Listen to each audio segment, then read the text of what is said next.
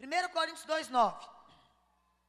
Mas como está escrito, nem olhos viram, nem ouvidos ouviram, e nem jamais penetrou em coração humano o que Deus tem preparado para aqueles que o amam. Amém? Gente, isso é maravilhoso. Agora pode fechar sua, fechar sua Bíblia e ler aí, ó. 1 Coríntios 2,9. Aqui tem 2 Coríntios. 1 Coríntios 2,9. Vou ler de novo. Mas como está escrito, nem olhos viram, nem ouvidos ouviram, nem jamais penetrou em coração humano o que Deus tem preparado para aqueles que o amam. Amém? Pode fechar sua Bíblia. Pega na mão dessa amada que está do seu lado. Regala os olhos para ela e diga assim: querida minha irmã, entenda que está escrito que Deus tem coisa maravilhosa, extraordinária, que você não viu, que não penetrou na sua mente e no seu coração, preparado para a sua vida. Amém? Deus é maravilhoso. Quem é que não sonha com o melhor de Deus? Todas nós sonhamos. Costumo dizer que o melhor de Deus já veio. Ele é Jesus. Nada vai ter melhor do que Ele, mas Deus tem coisas boas para nós nessa vida, sim ou não? É tanto que a Bíblia é cheia de versículos sobre isso. Tem versículos que falam mais ou menos assim, quer ver, ó? Você será cabeça e não? Você será cabeça e não? Estará por cima e não? Emprestarás a muita gente e não tomará? Tomará? Bendito será o teu cesto e a tua? Gente, quem é que não quer isso? Quem é que não quer colher essas bênçãos maravilhosas de Deus? Tem outro versículo lá no livro de Isaías que diz assim, ó, que nós comeremos o melhor desta. Que bênção! Aleluia! De fato, Deus quer que eu e você sejamos abençoados. Você sabe por quê? Quanto mais abençoada você for, mais o, o Evangelho de Jesus é pregado através da sua vida. Por exemplo, eu não podia ter filho. Quantas vezes eu prego de Jesus com respeito a não poder ter filho e Deus me deu filhos? Eu lembro que eu estava no aniversário do Salvatore, um amigo do meu filhinho, quando eles eram bem pequenininhos que faziam natação junto. E eu fui naquele aniversário, muito sem vontade, porque uma festa muito diferente do que eu era acostumada, mas fui. Cheguei ali, não tinha jeito de fazer outra coisa, eu queria pregar, não tinha jeito, o povo não conhecia Jesus. Tentei pregar numa mesa, não resolveu. Tentei pregar na outra, me cortaram. Eu falei, poxa, está difícil hoje, viu? Aí, terminando a festa, eu fui despedir da dona da casa. Aí eu olhei para ela, pelo nome vocês percebem que é uma família de italianos, né?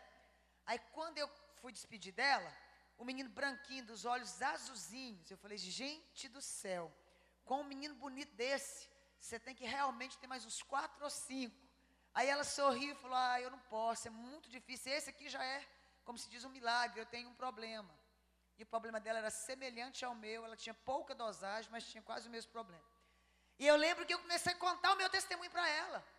E ela começou a chorar, e eu pus a mão na barriga dela, e queria orar com ela na festa. Pensa num negócio bom, gente. O marido dela falava: O que, que você fez com a minha esposa? Eu falei: Não, meu filho, está na paz, pode ficar tranquilo, vem neném, tá? E para neném vocês têm que namorar, então pode ficar tranquilo, pode ficar tranquilo que aqui é paz. O reino de Deus é pregado quando Deus faz algo extraordinário na sua vida. Por isso, de fato, Deus quer fazer algo extraordinário na sua vida. Só que existe um processo para que isso aconteça.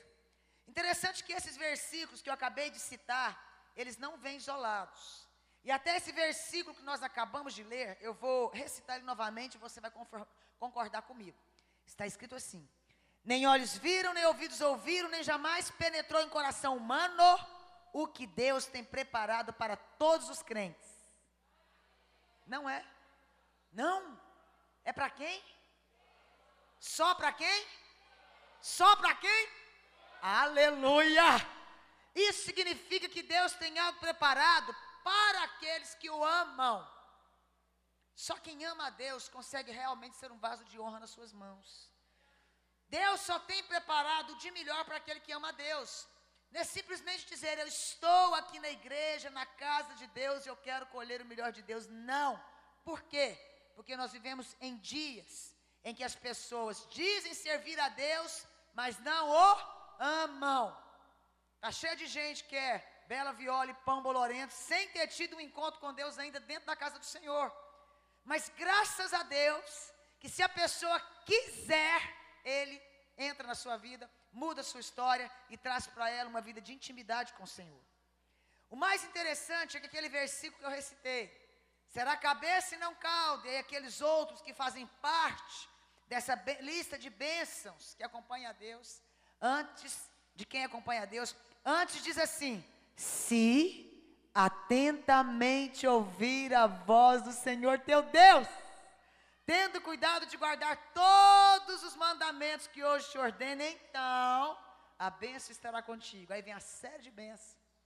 Aquele, que fala, aquele versículo que diz assim: comereis o melhor dessa terra, antes, se ouvir e obedecer, você comerá, comerá o melhor dessa terra. Deus quer dar o melhor a nós, mas só para quem o ama. Vira para a irmã que está do seu lado e diga assim: querida, você ama a Deus?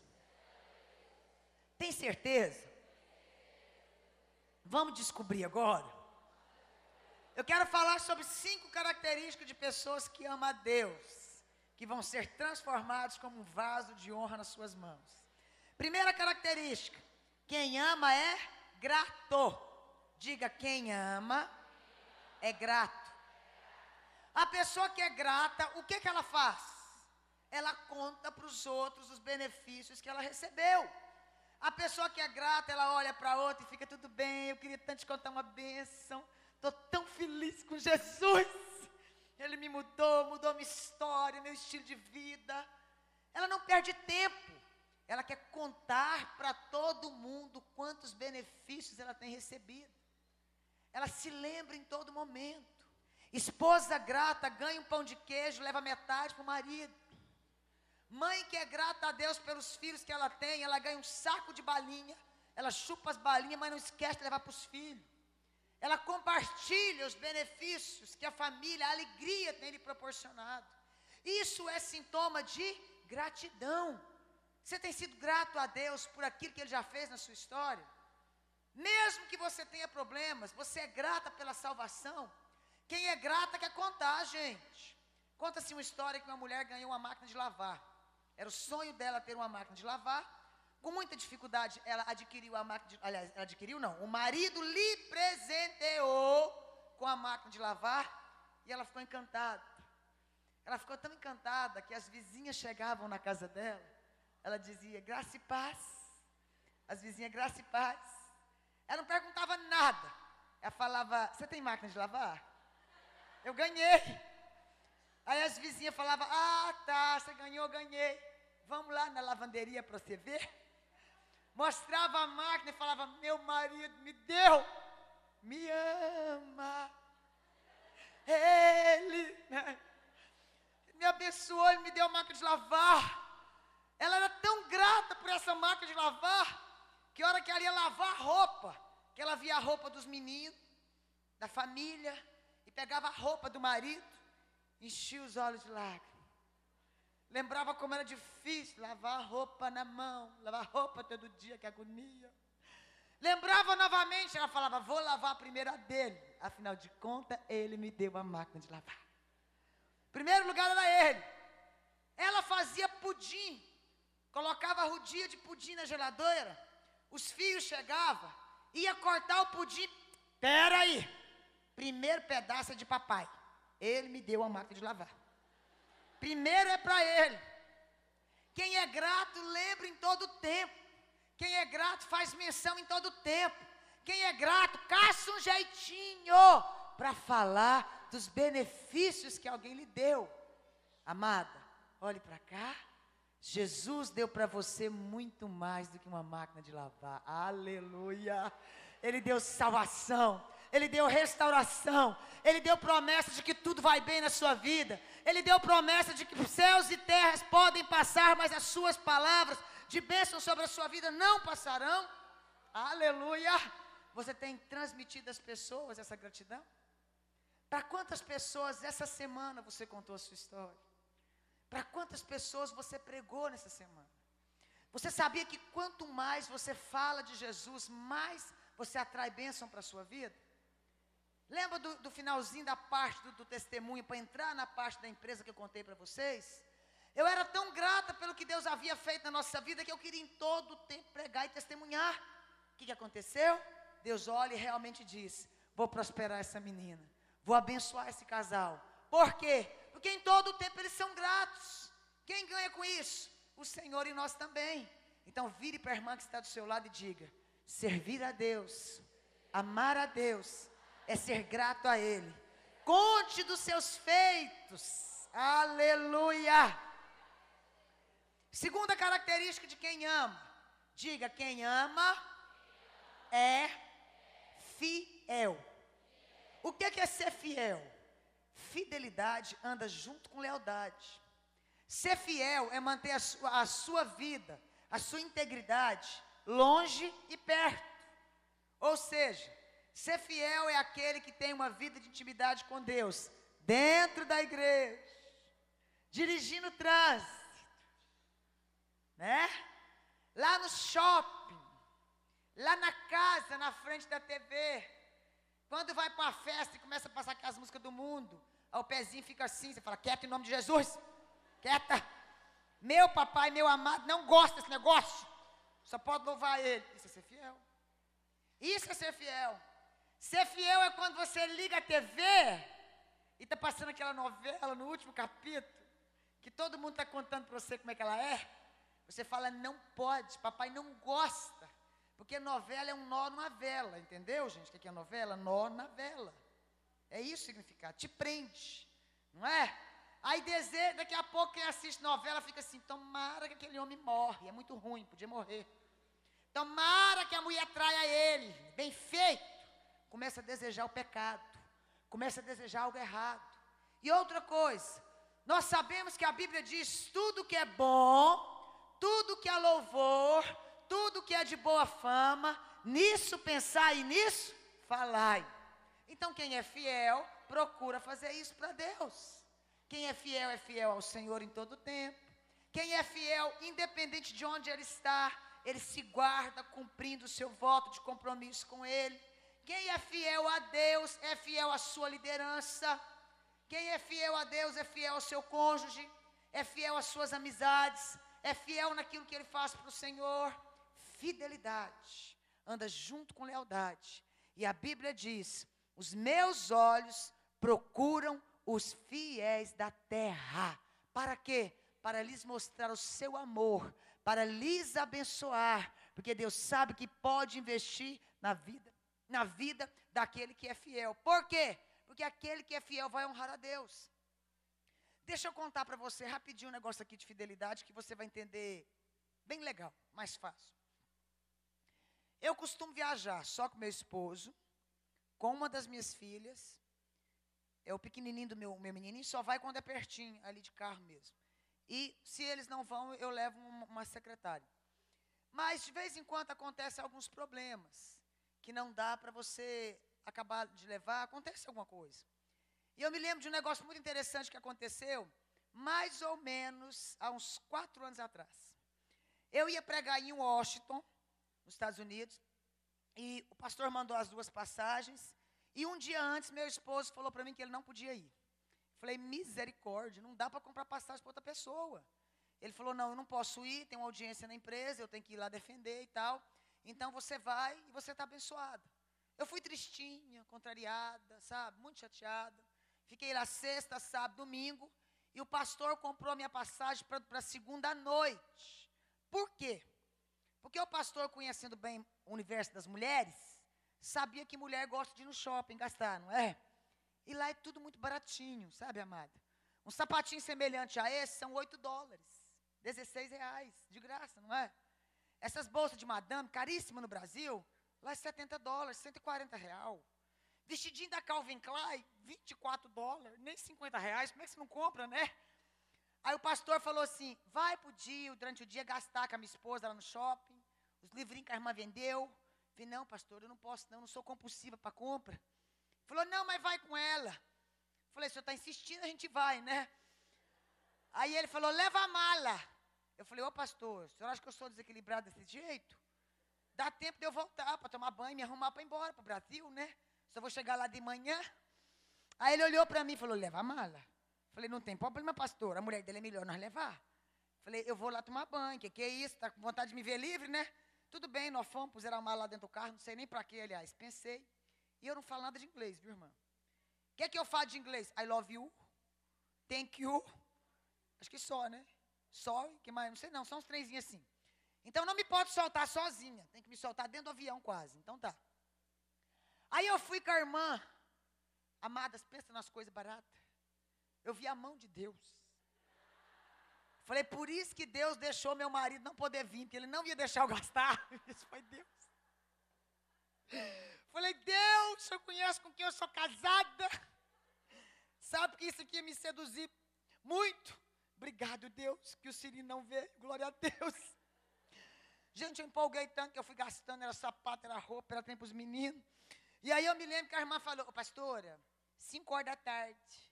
Eu falei, uai, tem algum problema? Ela falou, o voo. Eu falei, não, o voo é 9, eu tenho que chegar no aeroporto 8, né?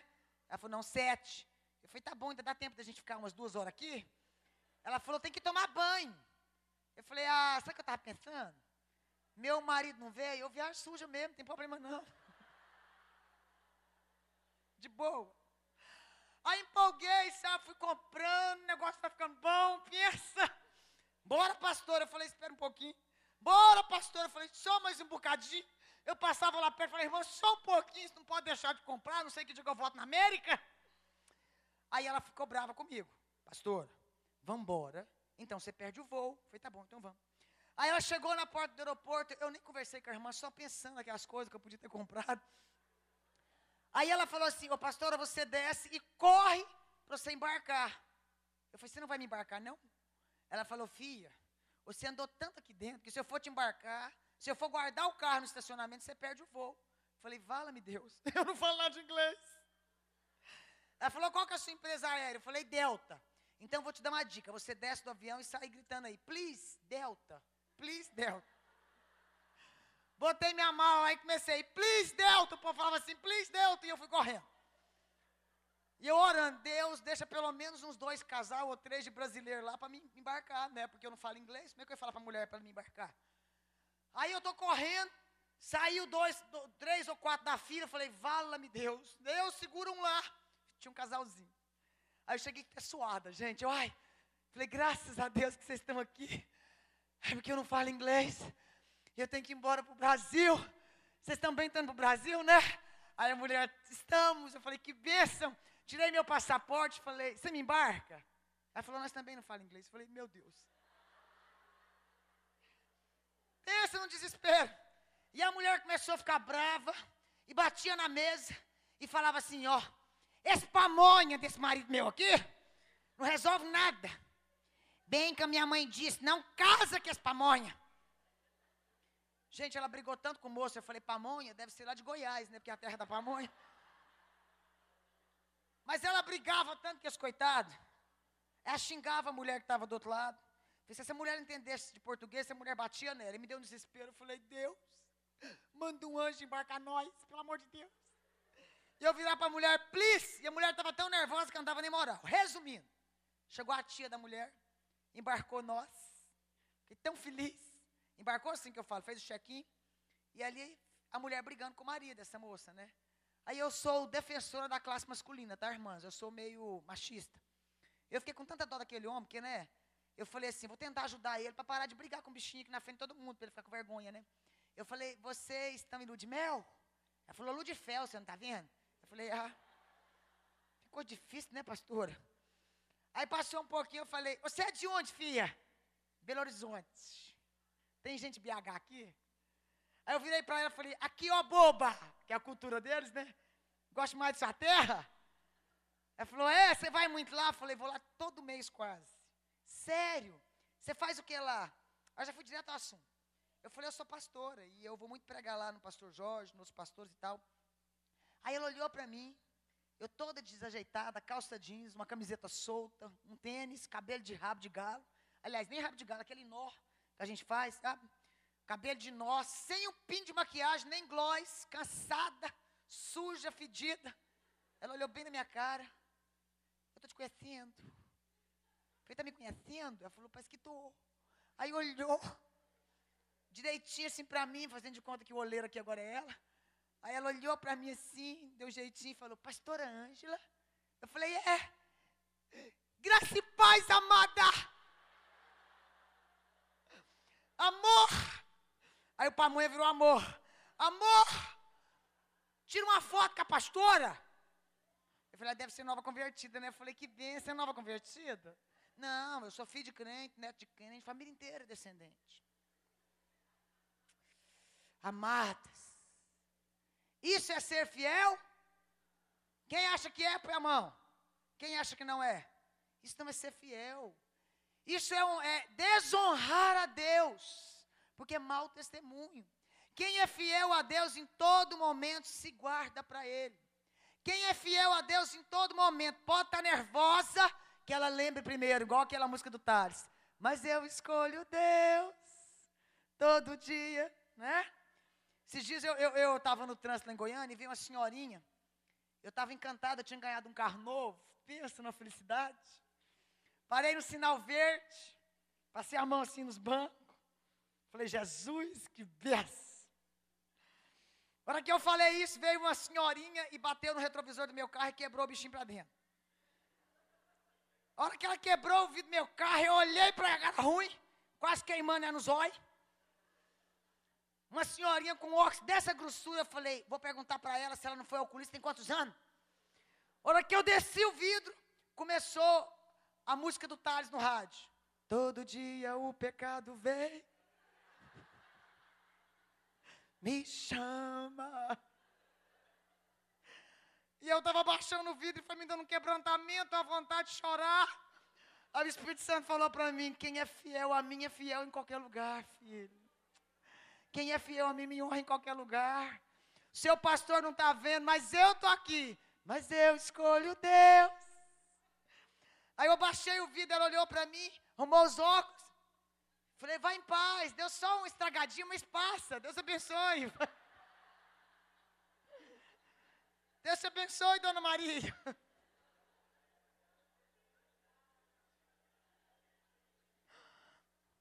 Diga para quem está do seu lado.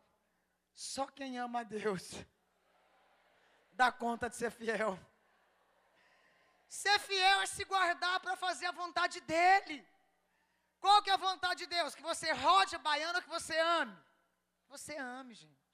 Esse é o propósito de Deus. Então, quem ama é grato, quem ama é fiel. Esse aqui eu amo. Quem ama se relaciona bem com a família do seu amado. Sim ou não? Vamos, vamos entender esse, esse, esse contexto aqui de um jeito mais fácil. Quer ver? As casadas, levante a mão. Continue de mão levantada. A casada que escolheu o marido faz assim. Você falou, eu vou casar com aquele, é? Isso. Quem casou com um revólver assim, eu caso ou morro? Teve alguma? Não, né? Então quem escolheu o marido faz assim. Aleluia. Quem escolheu a sogra? Faz assim. Só três. Ah, madame. a sogra veio de brinde. Faz parte do pacote. Gente, uma pesquisa recente diz que 10% das pessoas são felizes com as sogras. Sortudo você, né, querida? 10%. Por quê? Porque, na verdade, a sogra é bênção. Como diz o pastor Josué Gonçalves, ela é o ventre que gerou o nosso amado, a nossa amada, quando tem homens juntos. Mas, geralmente, a sogra tem ciúme do, de, da nora. Por quê? Porque tem um sentimento de que ela roubou a sua preciosidade. Isso é inconsciente. Mas por que, que nós tentamos amar a nossa a sogra? Porque entre ela e você, você vê o seu cônjuge.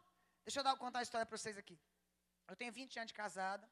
Minha sogra é uma bênção hoje. Mas durante uns três anos, minha sogra teve muito problema comigo. Por quê? Ela tinha ciúme do meu esposo. Eu me lembro que ela chegava lá em casa, tocava a campainha e falava, Pai do Senhor. Eu falava, Pai do Senhor, sogrinha, tudo bem? Tudo bem. O Mildo tá aí, é o apelido do meu marido. Eu falava, não, o carro não estava, você viu? Ela é mesmo. Mas eu vou entrar, pode? Com o pezinho lá dentro, falava, pode.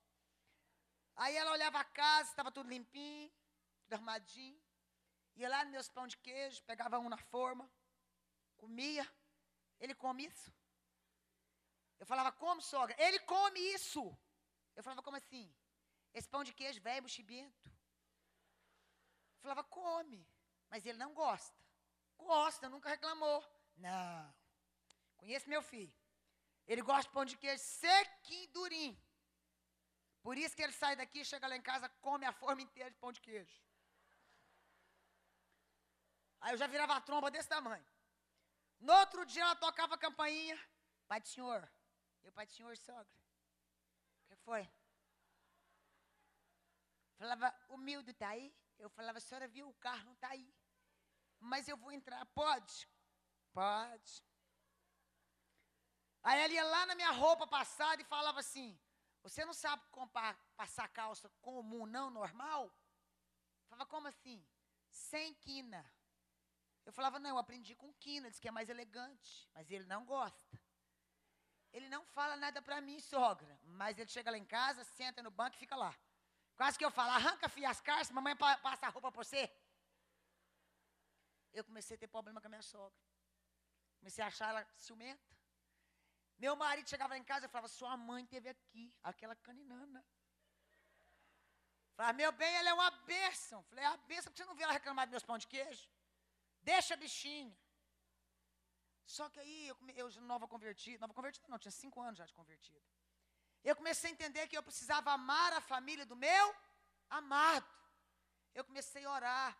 Deus me dá estratégia para me amar minha sogra. Aí eu comprei uma quarta de polvilho, um queijo bem durinho, uma cartela de ovos. Primeira visita dela, eu falei, oi, amada. Ela falou, amada? Eu falei, nossa, foi Deus que mandou você aqui hoje, sogra. Sabe o que é, sogra? Eu percebi que ele não gosta do meu pão de queijo. Falei? Demorou ver. Falei, pois é. Aí eu queria que a senhora amassasse uns pão de queijo para mim, que eu vou contar para ele que a senhora está aqui. Ela falou, tá bom. Aí o que, que eu fiz? Peguei, peguei a quarta de polvilho, peguei os ovos, peguei o pão de queijo. Aliás, pão de queijo não. O, o né, tudo pus lá. Ela falou assim: você vai pelo menos ralar o queijo? Falei, não, esse trem vai, vai estragar minha mão, a senhora rala, né? Ela falou, só uma receita, tá bom? Falei, não, sogrinha, faz logo umas quatro receitas, porque ele come demais. E ela começou a fazer pão de queijo. Peguei o telefone, liguei para ele. Amor, sua mãe está aqui. Ela é uma bênção, pensa. Ela está fazendo pão de queijo para você. O que mais você quer que ela faz? Hã? Ah, tá, bolinho de arroz e a peta. Eu pensei, não, umas quatro receitas de pão de queijo. Peta pode ser umas cinco? Aham. Não, ele é uma benção, você tinha razão. É. Eu estou pensando ela fazer um, um frango com quiabo. O que, que, você acha? Você um sá? Tá. Frango, quiabo, arroz. Tá bom, você faz, sogra. Sogrinha trabalhou o dia inteiro. Cozinhou. Pensa numa sogra que fez comida boa. Quando chegou mais tarde, ela falou: Você vai pelo menos lavar? Eu falei: Não, tem que arrumar a casa enquanto o senhor lava. Ela lavou as vasilhas. No outro dia, no outro dia não, ela passou três semanas saindo em casa. Depois ela foi, quando eu vi ela no olho biônico, eu pus as calças para passar. Falei: Vem cá, o senhor vai me ensinar a passar calça hoje. Mas ela passou a calça do meu marido o dia inteiro. Passou tudo. Aí ela passou mais três semanas sem lá em casa. Na quarta ela foi. A hora que ela entrou, eu falei: Vamos fazer pão de queijo? Ela falou: Sabe o que, que acontece, filha? Eu tive pensando.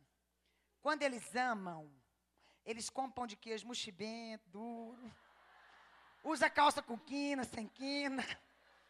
Tá bom, filha, tá bom. O que, que eu quero te ensinar com isso, querida? Sabe por que, que eu aprendi a amar a minha sogra, aprendi o jeito de lidar com ela?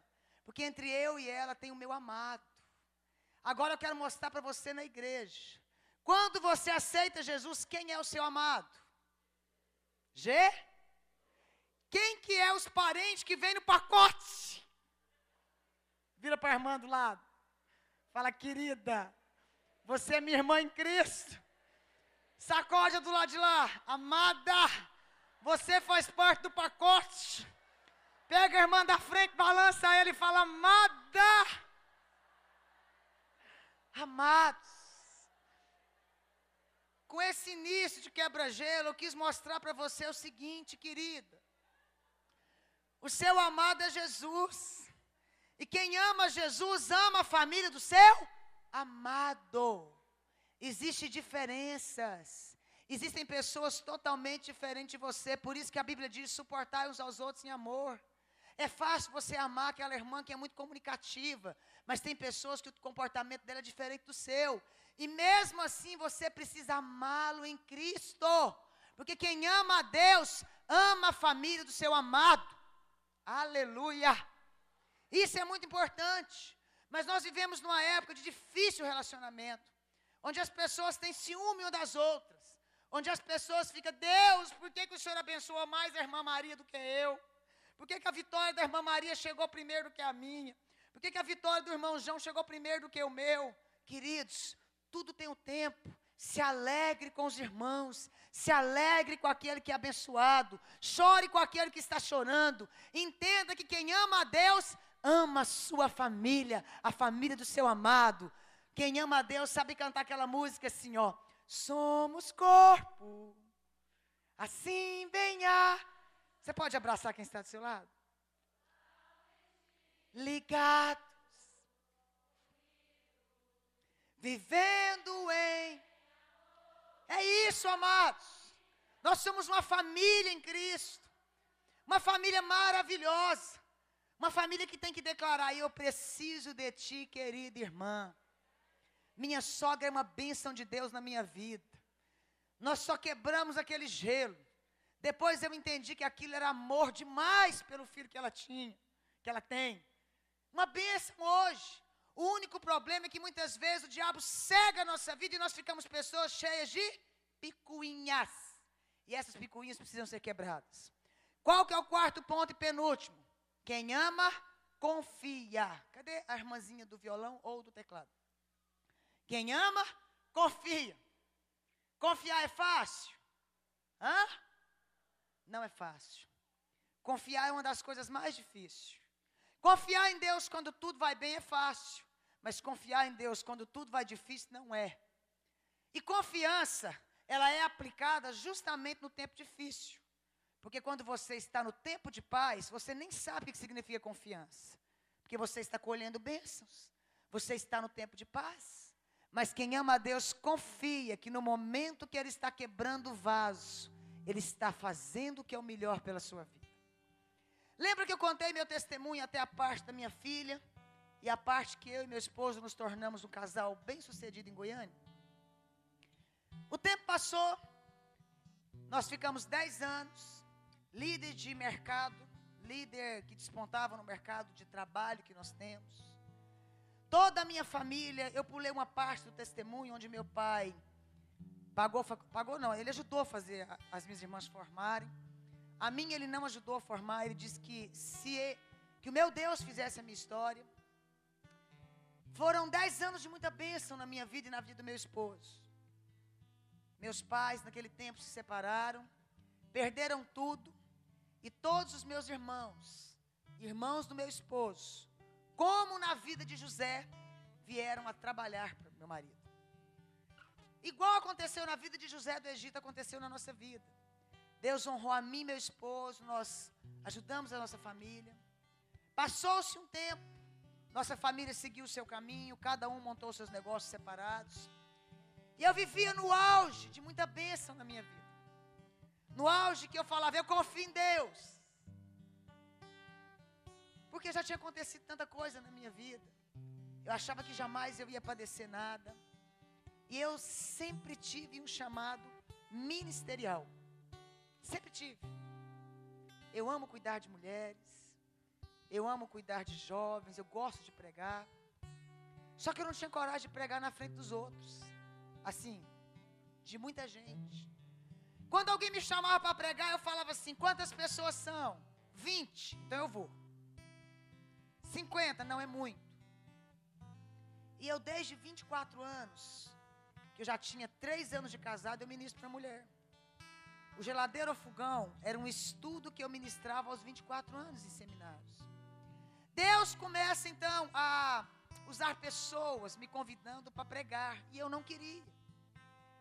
E eu costumo dizer que Deus nos manda presentes empacotados em embrulhos feios. Diga para sua irmã assim: Deus te manda presente empacotado em embrulho feio. Passou então o tempo e eu me lembro que há sete anos atrás, mais ou menos, de sete para oito anos, chegou um moço na nossa empresa, olhou para mim e disse assim: Eu não sou de Goiânia e eu passava aqui na porta. Deus me disse que os donos dessa empresa são evangélicos. E eu preciso entregar um recado de Deus para vocês hoje. Eu falei, nossa! Entre irmão. Deve ser bênção. Onde é que eu ponho tanta bênção mais? Meu Deus, não tem nem gaveta para guardar. Muita prosperidade naquele tempo. Muita coisa boa acontecendo na nossa vida. Por isso que vou falar sobre confiança. Aquele homem entrou, virou para meu esposo e disse assim: Ó, tirei você de uma bicicleta e levantei a sua vida como um homem próspero. Virou para mim e disse assim: Tirei você de modelo de passarela para ser modelo de mulher que me serve. E você tem corrido. Falei: Nossa, esse homem sabe demais. E ele disse: Eu tenho te pedido tão somente. Atenda o chamado que eu tenho no seu ministério. Se você não me entender, eu vou permitir alguns momentos difíceis na sua história. Mas entenda que eu estarei contigo. Entenda que os momentos mais difíceis vão escrever os maiores capítulos e os mais lindos da sua história. Falou um punhado de coisas. E eu lembro que ele disse: Prepara para passar por uma grande crise. Tem dia que você não vai saber o que fazer. Mas eu estou contigo na crise. Fechei a cara para o irmão, falei, acabou? Deus abençoa. Você é tão ruim, gente. Falei para meu marido, que não. Deve ser Deus, não, imagina. Uma época boa. Quando pensamos que não. Meu esposo me chama e falou, amorzinho, nossa empresa está endividada. Eu pensei, ah, 100 mil, 200 mil. Falei, em quanto? 5 milhões de reais. Respirei fundo, sabia do faturamento anual. Falei, não, vamos vender algum patrimônio. Você não vende meu carro, eu não desço do salto. A gente continua sorrindo. Passa rápido. Esqueci do que Deus havia acabado de falar. Tinha uma semana talvez, não sei quanto tempo mais. E eu continuei correndo. Deus ainda me deu muita chance, muita gente me chamava para pregar, eu dizia, não, quando as minhas coisas resolver, eu falava para mim. Aí eu vou começar a fazer o que Deus quer. Só que de repente, as coisas começam a piorar na nossa empresa. Os funcionários começaram a nos trair, sair da empresa, montar concorrência contra nós. E de repente, eu me vi no meio de um beco sem saída, de um poço fundo, onde nós não sabíamos como sairíamos dele. Muito patrimônio, vendia um patrimônio, a pessoa devolvia, não queria comprar. Para pagar as dívidas, parte delas, nós começamos a vender carros da empresa. E antigamente as empresas, então, cada uma tinha 70 carros. E de repente, então, a empresa que tinha 70 carros, tinha 5 carros. E o boato que o casal Sirino estava quebrando, começou a correr na cidade. E o que vinha no meu coração? Vai ser um momento difícil. Tem hora que você não sabe como é que vai fazer. Mas eu estou escrevendo o melhor capítulo da sua história. Se você não confia, como é que você vive isso? De repente, amadas, para quem morava lá no. Moro ainda até lá, mas morava naquele tempo no auge do conforto, na aldeia do Vale. Num condomínio fechado, estilo alfaville. Cinco empregados em casa, as empregadas começam a pedir conta, não tinha como pagá-las os funcionários da empresa saindo. Começa então a passar muita dificuldade. Sem dinheiro para pagar matrícula de menino na escola. sem dinheiro para muitas vezes comprar comida para minha casa. Eu começava a chorar e Deus dizia para mim: Eu estou escrevendo o maior capítulo da sua história. Eu estou escrevendo. Eu falava, Deus, desse jeito. Deus falou comigo: Vai fazer o que eu mandei você fazer? Eu dizia, Deus, mas como agora? Deus falava comigo: Conta só até a parte da Letícia. Quando eu consertar a sua história, você conta o resto. Eu dizia: Eu confio no Senhor, eu confio no Senhor. O versículo que eu mais recitava: Ainda que a figueira não floresça, louvarei o Deus da minha vida. Mas é fácil? Não. Por que, que não é fácil? Imagina seu filho virar para você e falar assim: Mãe, eu queria tanto um Gucci. Me dá um iogurte. Eu falava: Eu não tenho dinheiro. Mãe, presta atenção. Um iogurte. O que, que é um iogurte? Falei, filha, alguns reais. De abrir gaveta e caçar moeda para comprar o pacote de arroz. Antigamente, né, antes na época da bonança, eu era chamada muito para ser madrinha de casamento. Na época da crise, nem para velório o povo chamava eu meu marido. Era feio nós ir para velório do povo. Podia nem ir no velório. Pensa num momento difícil. Mas eram, eram momentos tão maravilhosos. Que Deus começava a me visitar. Eu confesso que tinha dia que eu não sabia o que, que eu ia fazer. Mas eu só confiava naquela promessa de Deus. Naquilo que está na palavra. Porque o que está na palavra você pode tomar posse. E a Bíblia diz: nós somos mais do que vencedores. A Bíblia diz: Deus transforma a maldição que vem sobre o justo em bênção. Você está passando por um momento difícil? Então levante a sua mão, eu vou te profetizar, eu vou profetizar sobre a sua vida aquilo que está na palavra. Diga: Eu sou mais do que vencedor em Cristo Jesus. Diga: Deus é especialista em transformar maldição em bênção. Diga: Eu amo a Deus, por isso eu vou colher o melhor dessa terra, como diz a Sua palavra. Isso é a promessa da palavra de Deus para a sua vida. Por isso nós podemos confiar. Mais fácil. Chegou um dia que a confiança foi embora. E eu comecei a fazer igual a menina emburrada. Deus, se o Senhor não mudar a minha história, eu quero morrer. Me leva. Porque eu pensei assim, Deus vai ficar com dó de mim, né? Vai falar, ô anjo, ajuda ela lá que está no auge do desespero. Como eu vi que não acontecia nada, Falei, vou pegar pesado com Deus. Acordei de manhã. Falei, Senhor Jesus, estou aqui hoje. Começando três dias de jejum só com água de coco. E o caldo do miojo de noite para não desmaiar. O meu jejum de três dias só com essas duas coisas é pedindo. Me mata e me leva para a glória. Eu não aguento mais essa vitória que não chega. A confiança eu vou contar para o Senhor. Ainda tem um bocadinho, mas está difícil.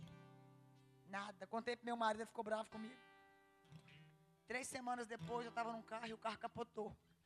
Uma vez, duas vezes, três vezes eu falei, sai em nome de Jesus. Deus falou comigo, você ainda quer morrer? Eu estava brincando, Deus.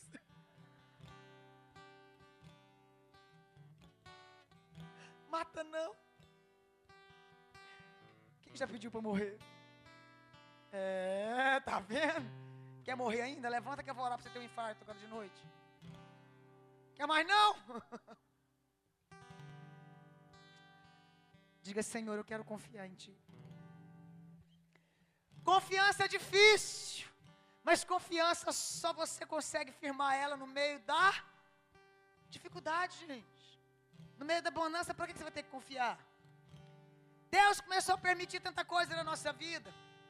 Meu marido chegou perto de mim e falou: Amorzinho, eu vou vender seu carro para pagar umas dívidazinhas. Eu tinha uma Pajero daquela pititiquinha na época, sabe? Da TR4. Eu falei: Você vai me dar um, um similar? Ele é, espera lá, mais tarde eu levo para você. Aí ele me levou um, eu pensava que era Gold, diz ele que é palho. É um palho verde abacate, quadradinho a gás. Nada contra, gente. Mas você está aqui embaixo e subir é bom demais. Você está lá em cima e tchum, tem que descer de uma vez dói. Eu chorava, Deus, o Senhor me deu uma promessa de que tudo aconteceria. Aí vinha no rádio, Senhor, quebra o meu orgulho. Deus usa situações do dia a dia para tratar você como um vaso de honra. Foram quatro anos de dificuldade. Quatro anos os meninos querer ter que mudar de escola. Quatro anos usando do, o ruim, não o bom e o melhor. Quatro anos com muita dificuldade. Onde muitas vezes, queridos, eu não sabia, amadas, o que, que eu ia fazer. Era muita luta. Chegou ao extremo de um dia eu entrar debaixo do chuveiro com roupa e tudo, ligar o chuveiro dizer, Deus, gritar, gritar, gritar. A minha filha mais velha chegou e falou, mãe. Eu falei assim, corre para o parque com seus irmãozinhos. Vai passar, eu só preciso acabar essa angústia. Mas interessante que esses momentos difíceis vinham. Quando amanhecia, vinha algo no meu coração. Eu estou contigo todos os dias. Confia. Deixa Deus falar ao seu coração. Que Ele está com você todos os dias. Confia. Não vai passar de hora. O Senhor manda dizer para você hoje. Deus manda dizer para você hoje: não vai chegar atrasado. Não está vindo de, de tartaruga, tá? Não é assim que você pensa? Está vindo assim, não. Está vindo no tempo exato de Deus para sua vida. É um tempo de você aprender a confiar. Quem ama a Deus, confia. Quem ama a Deus, mesmo que a tempestade venha, ela segura, ela fala, vai passar, mas eu vou permanecer de pé. Aleluia, Xeramanaias. Isso é muito bom. E passou, viu, gente? A minha história passou. Quem ama a Deus é íntimo. Essa parte da história passou. Realmente a promessa de Deus se cumpriu. Eu quero terminar com intimidade. Quem ama a Deus tem intimidade. Vou perguntar para você, qual é o seu tempo de intimidade com Deus? Tempo nobre ou tempo porcaria? O que, que é tempo porcaria? É mais ou menos assim, Deus, obrigado por esse dia, obrigado pelo meu marido, pelos meus filhos, pelo meu trabalho, em nome de Jesus, amém. Isso é um tempo porcaria. Obrigado pelo pão de cada dia, glória a Deus. Isso é um tempo porcaria. É o básico. É para aliviar a consciência que eu falo com Deus. Tem gente que consegue assistir um filme por dia na internet. Uma besteira que passa na televisão por dia, de meia hora, mas não consegue estar meia hora diante de Deus. Falta palavras para falar com Deus. Qual é o seu tempo com Deus? Qual é o seu tempo de intimidade com Deus? é tempo porcaria ou tempo nobre. Isso é o que mais determina a sua vitória, porque quem é íntimo confia, quem é íntimo ama o próximo, quem é íntimo é grato e quem é íntimo com Deus é fiel. Esse é o principal ponto. Mas a gente vive em um tempo onde as pessoas falam: "Vou ler a Bíblia um mês para receber uma bênção", né? Mas não consegue ler a Bíblia por prazer de ler a Escritura. Começou a orar de brincar. Eu fui no Rio de Janeiro esses dias e foram orar pela comida. E a oração era assim: Deus, obrigado pelo que tem e pelo que vem, amém. Deus que olha, obrigado por essa boia. Meu Deus, pelo amor de Deus, o negócio é feio. E a gente começa a pegar esses ritmos. Qual tem sido o seu tempo com Deus? O seu tempo com Deus determina a sua vitória. O seu tempo com Deus determina que tipo de vaso você é. O seu tempo com Deus determina a sua experiência de transformação. O seu tempo com Deus antecipa a sua bênção. Que tipo de música você tem cantado? São músicas que adoram a Deus? Ou são músicas só pedindo e reivindicando a sua vitória, a sua bênção? Deixa eu te contar um negócio aqui muito legal. Há um tempo atrás, nessa época da crise, pela minha história de testemunho, você percebe que eu sempre gostei de estar com Deus. Eu converti antes assim, né? Lendo a palavra, estando com Ele. E eu me lembro que eu fiz a noite do pijama com os meus filhos. Pessoal do louvor, fica aqui posicionado, queridos. Eu me lembro que eu fiz a noite do pijama com os meus filhos. E eu cansei muito, no outro dia eu ia viajar. E eu disse Eu fui dormir, aliás. Coloquei meus meninos para dormir, meu esposo para dormir. E de repente me deu um sono, amadas, mas um sono. Só que eu não conseguia dormir. Eu falava, Deus, eu preciso dormir, eu vou viajar. E o sono vinha embora. E de repente, tentando dormir, eu escutei uma voz que dizia assim: Ângela. Olhei para meu esposo dormindo, roncando. Olhei debaixo da porta para ver se tinha claro das crianças do lado de lá. Ou a babá. Nada. Voltei para tentar dormir. Outra vez eu ouvi de novo aquela voz, Ângela.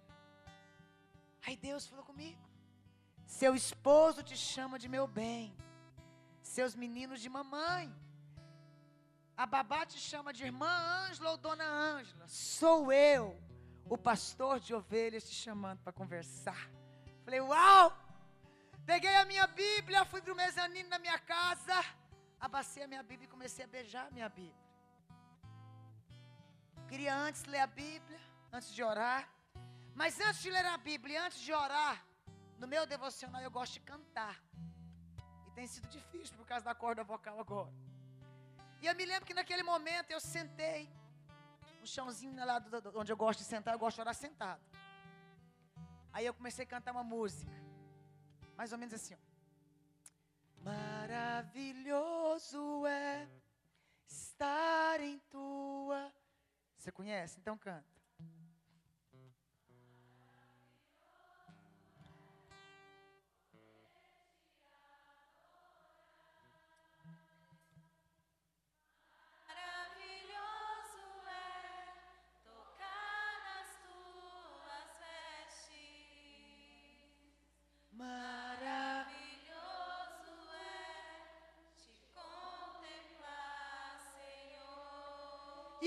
Comecei a cantar e continuei cantando, e eu fui para o início.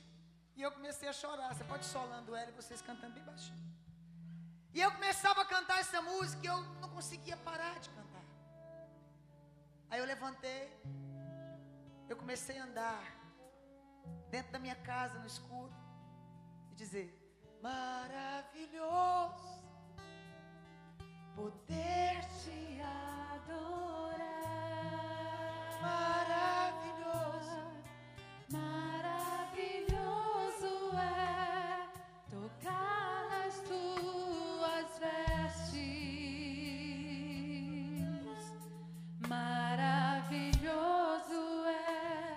te contemplar, Senhor. Interessante que quanto mais eu cantava, mais glória lá do céu descia para dentro do meu coração.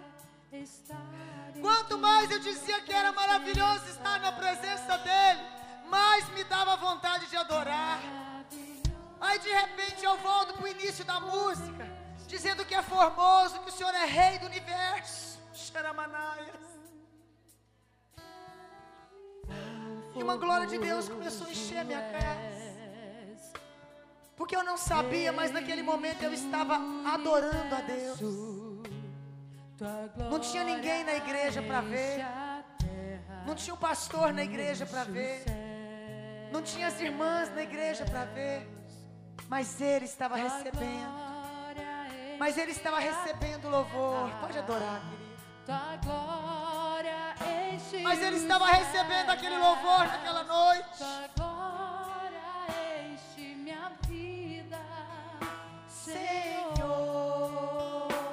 Quão formoso, cante. Quão formoso é. Você consegue fechar seus olhos? Visualizar como que Deus receberia essa canção sua. Ainda mais que eu estava no meio da crise. Ainda mais que eu estava vivendo os momentos mais difíceis da minha vida. Era momento que não tinha sapato. Era momento que não tinha roupa. Era momento que não tinha dinheiro. E eu não estava lá, Deus, abre a porta, Deus me dá. Mas eu estava dizendo: Enche a minha vida, enche a minha vida. Eu estava, enche a minha vida, enche a minha vida. Recebe a minha adoração, e é isso que Deus quer: que você cante, que você tenha intimidade, mesmo quando tudo não vá bem.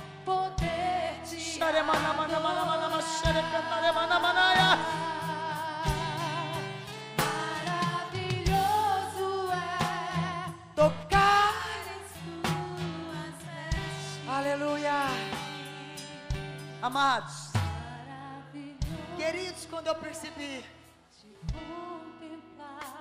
já eram três da manhã, pastor. Três da manhã, pastora Thelma. Eu não tinha pedido nada. Eu andava no quintal da casa, eu andava dentro da casa, eu cantava maravilhoso, eu pulava, eu sentava no chão e eu chorava. Você já teve aquela sensação, só você e Deus? Quando parece que vai te arrudeando, você vai ficando tonta. Você fala, Deus, peraí, se você não sentar, você cai. Foi daquele jeito. Gente, eu jogava beijinho para Jesus. Eu beijava a Bíblia. Eu me abraçava e dizia, Jesus, se Senhor tivesse aqui materializado, eu ia abraçar o Senhor. Eu ia me deitar aos seus pés. Eu ia enxugar as minhas lágrimas nos seus pés com os meus cabelos. Eu comecei a dizer, Deus, eu te amo. Tinha conta para pagar. Eu estava vivendo o auge da crise. Eu não tinha nada que pedir porque eu já havia chegado onde eu jamais havia sonhado. Eu já havia aprendido que ele não erra. Eu já havia aprendido que quando ele quer fazer um vaso, pode quebrar de novo, quebrar não, mas aí a gente é jogado. Eu já havia me rendido. Como você disse, amada, me apaixonado completamente. Aí ele pode falar, onde está seu marido? Epa, vou lá obedecer, acabou. Ele pode falar o que for que você faz. O que, que aconteceu, amadas, naquela noite? Parei de orar. De orar não, de louvar. Falei, Deus, eu vou dormir porque já está tarde. E eu tenho que viajar amanhã cedo. Mas eu não vou te pedir nada hoje. Nadinho, eu subo as escadas da minha casa. Fui pro meu quarto. Indo pro meu quarto. Deitei e adormeci. Cinco da manhã, mais ou menos. Eu acordei com a bexiga cheia. E cacei o meu celular para clarear o caminho do quarto. Porque eu amo o quarto escuro, no breu. Não achei o celular e saí correndo para o banheiro. Tentando com a mão achar o lugar certo. Nessa correria, aliás, deixa eu só te falar algo antes. Quando eu fui subindo a escada, um detalhe importante. Eu comecei a ter aquele regozijo na alma. Por ter tido aquele momento de intimidade com Deus. E eu disse: Deus, poxa vida, eu tinha tanta coisa para te pedir. Inclusive, eu tinha que te pedir um escarpão bege. Eu não pedi, eu pensei. Mas deixa isso para outro dia. Aí fui dormir, levanto para ir no quarto, saio correndo para o banheiro, tropeço e destronco o meu dedo justamente no closet do meu quarto. O dedo minguim do pezinho esquerdo. Dei um grito na hora. O que, que veio na minha cabeça? Eu orei tanto. Tanta presença de Deus nessa casa. Ainda ficou capeta por aqui, pelo amor de Deus. Foi o que eu pensei. Fui ao banheiro, voltei, dormi, mancando. No outro dia fui viajar. Não cabia sapatinho no pé. Porque o dedo amanheceu inchado. Botei uma rasteira e viajei. Levei umas sandálias de salto para colocar por causa do dedo estroncado. Não tinha dinheiro para ir no médico. Não sabia como que era ir no SUS. Eu me lembro, amadas, que aí, queridas, de repente, eu estou pregando em Vitória no Espírito Santo naquela semana. E era um evento que a Igreja Batista realizou num shopping. E eu pregando, pelatejando que só porque o peso fica no dedinho, embora não esteja dentro, dentro do sapato.